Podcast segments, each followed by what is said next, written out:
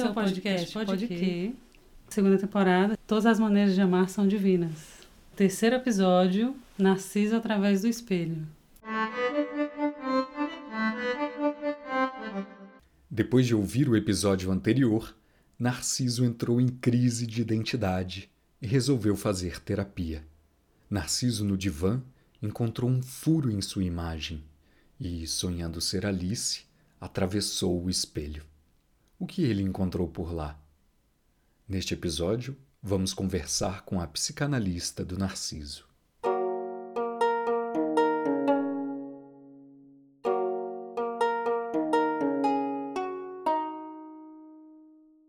Eu sou Ana Cláudia Holanda, psicanalista, pesquisadora no Núcleo de Estudos da Subjetividade. Faço o meu doutorado sobre o meu passado na fé extremista evangélica. Eu pesquiso bastante sobre literatura. Minha dissertação foi sobre um processo de autoficção. Então, estou aí, nesses vários lugares. O tema desse episódio, assim como o do anterior, é o mito de Narciso. Esse mito ficou atrelado à leitura do Freud. Freud explica. Todo mundo ouviu falar de Narciso, todo mundo ouviu falar de Freud, mas o que que disse o Freud? Como você introduziria o tema? Que pergunta interessante, Francisco. Acho que tem um apanhado aí sobre diferentes formas de olhar o narcisismo. Mas acho que é interessante realmente pensar que o narcisismo, no conceito freudiano, ele deve ter uma especificidade, ele deve ter uma característica mais própria. Ou seja, tem algo aí que é uma alegoria que ele faz a partir dessa referência, a esse mito grego, mas efetivamente tem um uso mais específico que o Freud está propondo. Lembrando um pouco do Introdução ao Narcisismo, eu gosto de pensar isso a partir da incidência disso na clínica. Aquele texto é um texto que o Freud está observando certos fenômenos que ele está encontrando na clínica e tentando dar algum tipo de condução. E aí é interessante a gente pensar que isso aparece frequentemente na clínica, nesse ponto onde é possível perceber que a pessoa constrói uma narrativa sobre si, ela constrói uma ideia dela como se ela fosse um personagem dentro de uma história. Ela passa a se referir a ela como algo que ela pode observar ou que ela pode elaborar de alguma maneira, ou que ela pode propor dentro de uma narrativa, de uma história. Então, Freud está se referindo também a esse momento em que é possível perceber um certo efeito que é uma função historicamente localizada, ou seja, um certo uso de um discurso que é feito sobre si, que te produz uma série de possibilidades discursivas, de socialização, de sociabilidade, de negociação de acordos. Eu acho que tem essa dimensão aí de um certo tipo de subjetividade que o Freud está tentando formular ali, historicizar e entender os efeitos dentro de um funcionamento da economia psíquica. Na introdução ao narcisismo, o Freud vai trazer duas partes: narcisismo primário e narcisismo secundário. Uhum. Então me pergunto se, afinal, esse eu não é a primeira imagem produzida pelo narcisismo. Ou seja, no primeiro encontro uhum. se produz uma imagem de si e da, a partir daí se diz isso como um eu. Eu ousaria dizer que talvez o narcisismo primário ele ainda é uma conexão com essa certa projeção dos pais. Então, o narcisismo primário ele é uma forma de acoplamento ao desejo dos pais. Hum.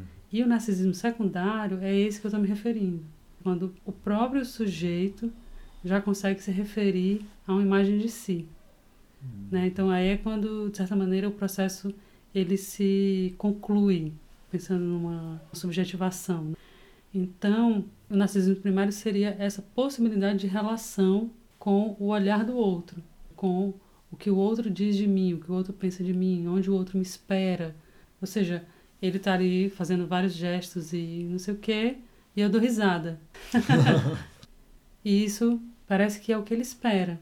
Então aí eu sigo. Essa seria a incidência do narcisismo primário. O narcisismo secundário seria justamente essa possibilidade de utilização desse recurso, desse recurso a si, a própria história, ao narrar-se. A subjetivação ela se dá sempre a partir do outro. O narcisismo seria já um passo de construção dessa relação de dependência com a linguagem. Seria esse momento em que você topa ser com, ser em relação a esse código, de certa maneira partilhado. Essa perda de originalidade, essa perda de a priori, dessa experiência ontológica, originária, que te daria uma certa verdade primeira. Justamente o narcisismo é essa seção que você então passa a se referir a si a partir desse código que vem do outro.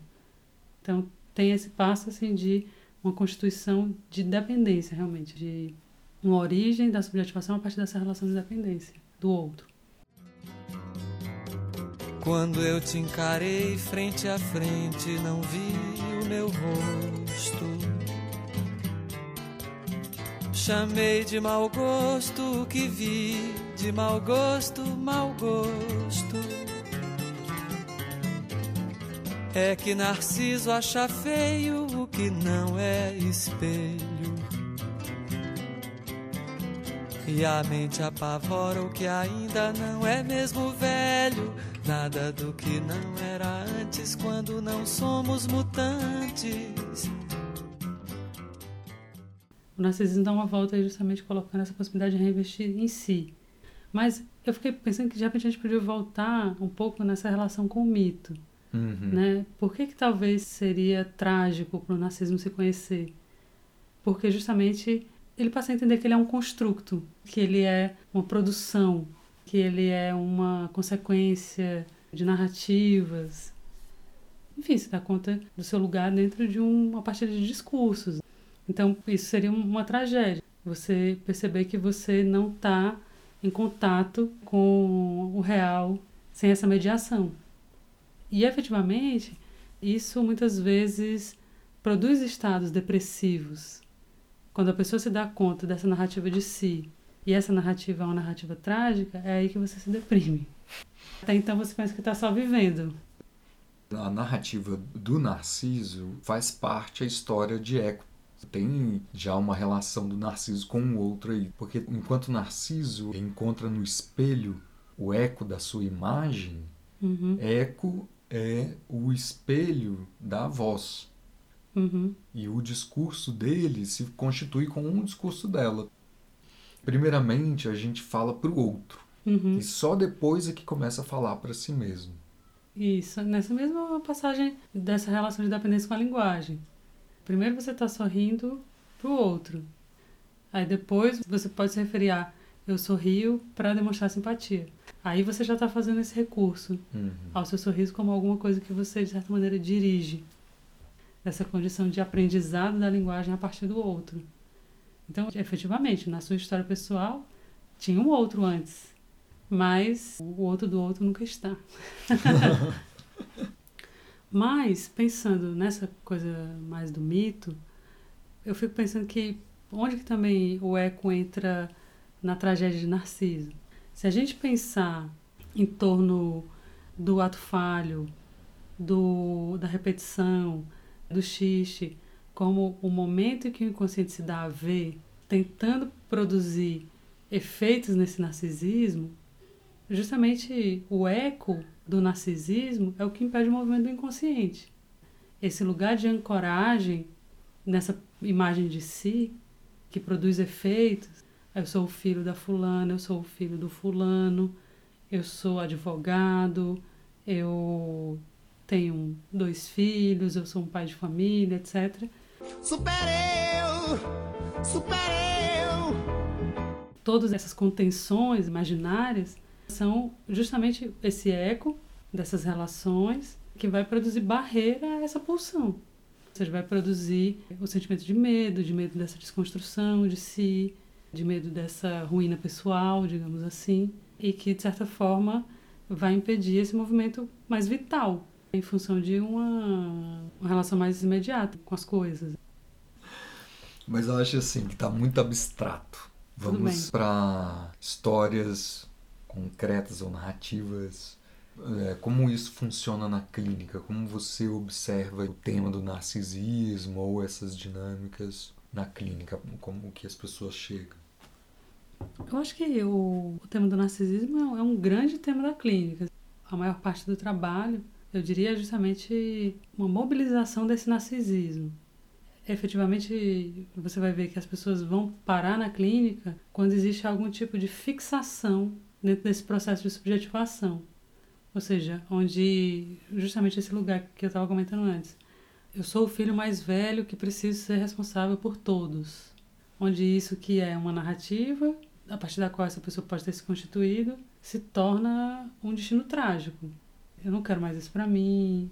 Essas pessoas são super dependentes, não vão atrás das suas próprias histórias, não fazem os seus próprios movimentos, e isso se torna um fardo às vezes você vai ver a pessoa justamente recorrendo a essa localização específica para tentar, de certa maneira, se reinventar.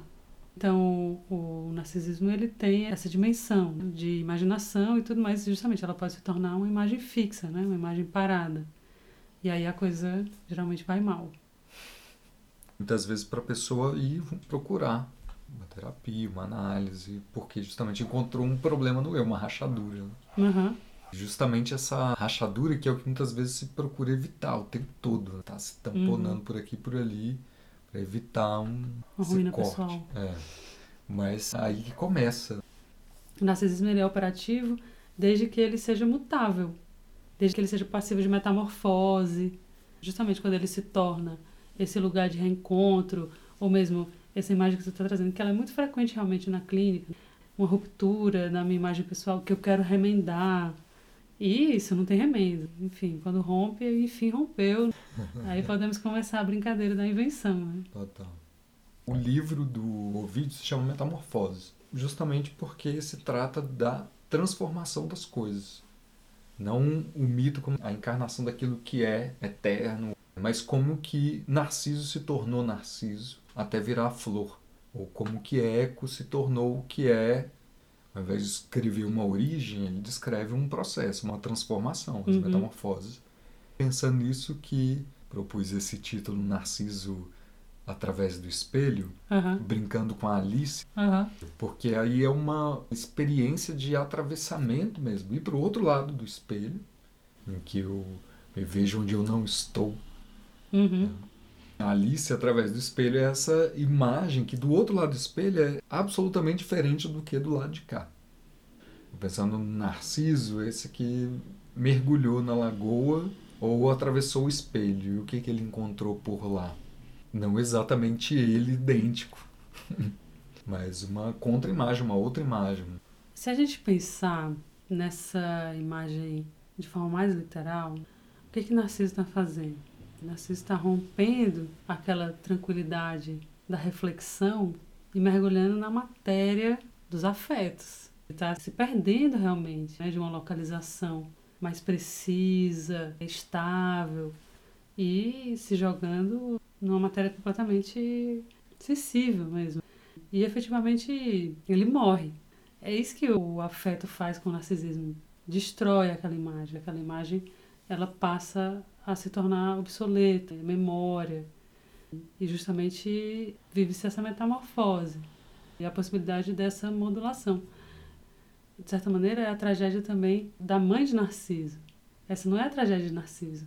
Quem está chorando os mortos ali, que é, se romperam dessa, dessa conexão com esse olhar originário, esse passo zero, que é a subjetivação, é a projeção de um lugar, efetivamente, para Narciso, é a libertação.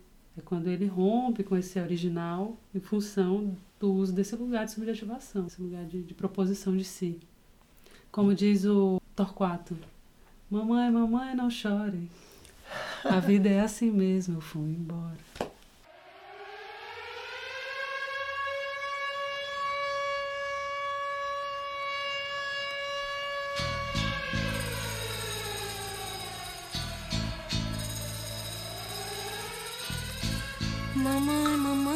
chore.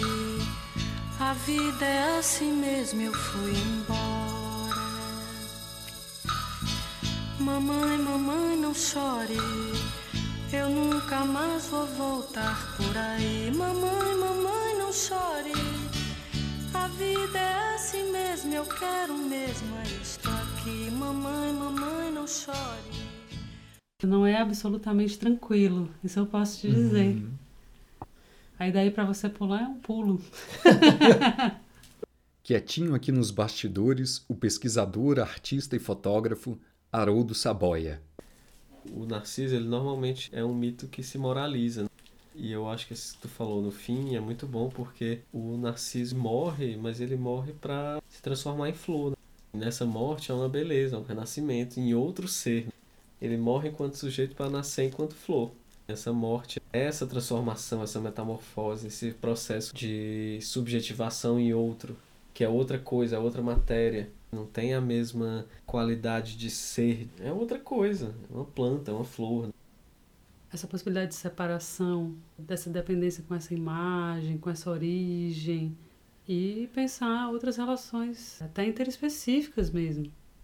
Por que, que ter uma relação de confirmação da minha relação com outro ser humano é mais importante do que a minha composição, uma existência animal, imaterial, ao, ao, de outra natureza. Afinal, ao, ao, quem é ou, ou o que resta de Narciso? Na verdade, eu acho que ele se conhecia e aí pronto, acabou-se. É, exatamente isso. E virou Acabou, outro. pronto. Exatamente. Quando ele se percebe numa imagem ali fixada, refletida, que é uma só, naquele momento, naquela circunstância, ele morre. E, E ele se transforma em outra coisa. Você busca se conhecer. Quando você se conhece, aí você se joga fora. Né? Me conheço, portanto me destruo. Enigmático, né? Uma questão enigmática. Nada explícito, né? é. Corta. Corta. Valeu. Depois dessa sessão, fique com O Divã, de Roberto Carlos.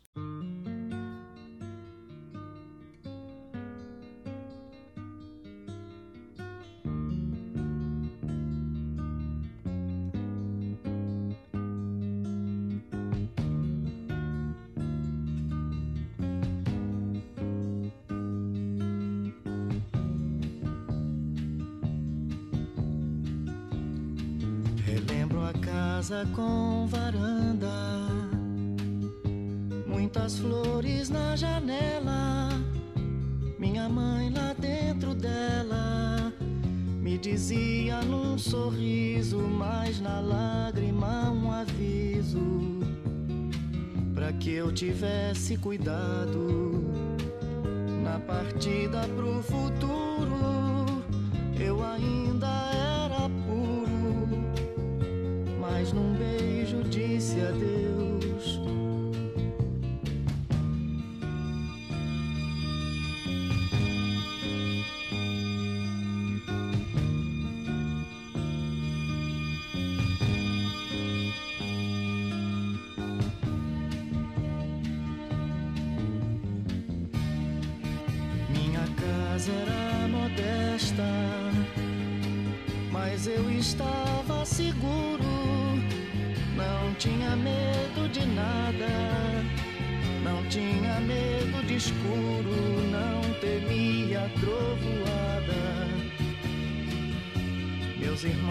minha volta, e o meu pai sempre de volta, trazia o suor no rosto, nenhum dinheiro no bolso, mas trazia esperanças.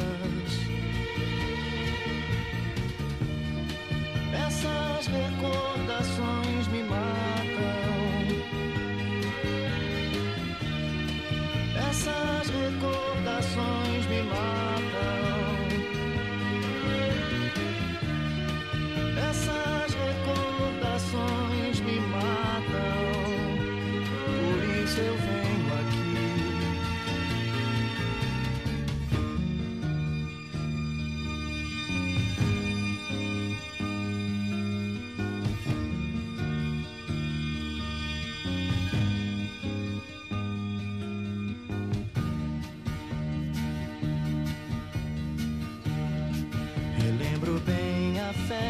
apito E na multidão um grito O sangue no linho branco A paz de quem carregava em seus braços quem chorava e no céu ainda olhava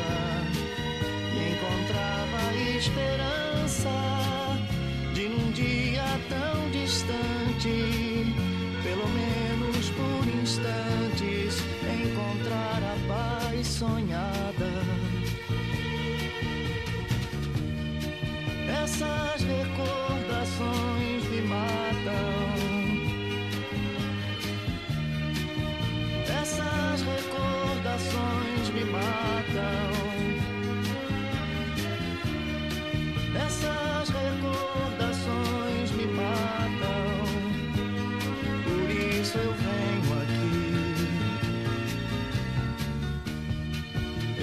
Aqui, me deito e falo. Pra você que só escuta, não entende a minha luta.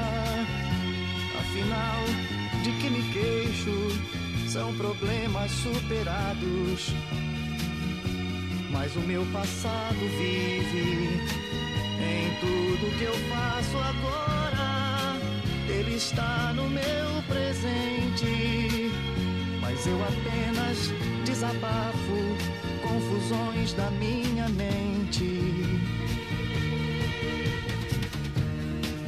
Essas